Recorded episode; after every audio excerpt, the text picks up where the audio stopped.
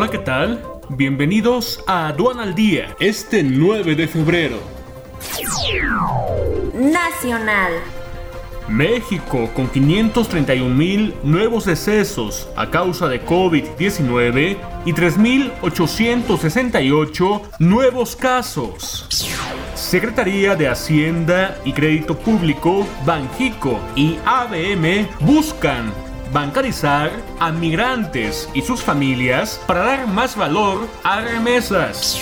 INE y Unidad de Inteligencia Financiera firman convenio para acotar el margen de lavado de dinero en campañas electorales. Industria automotriz espera mayor abasto de semiconductores en el segundo semestre de 2021.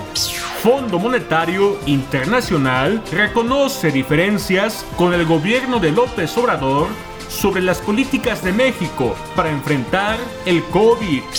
Con Canaco estima menores ventas por celebración del Día de San Valentín. COFE se impone multa por 955.680 pesos a Interjet y HBC por tardar en notificar su concentración.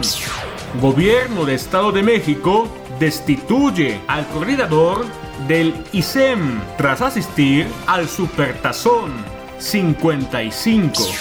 Gobierno federal ha aplicado 717.820 dosis de la vacuna contra COVID-19 de Pfizer. 20 líderes mundiales entre presidentes y príncipes y 18 gobernadores de México también han padecido COVID. Quédate en casa y actualízate con el curso a profundidad Impacto de los gastos incrementables y decrementables en la determinación del valor en aduana este 10 de febrero. Conoce el temario completo e inscríbete ya en sencomex.com. Aduana al día. Este es un servicio noticioso de la revista Estrategia Aduanera. EA Radio, la radio aduanera.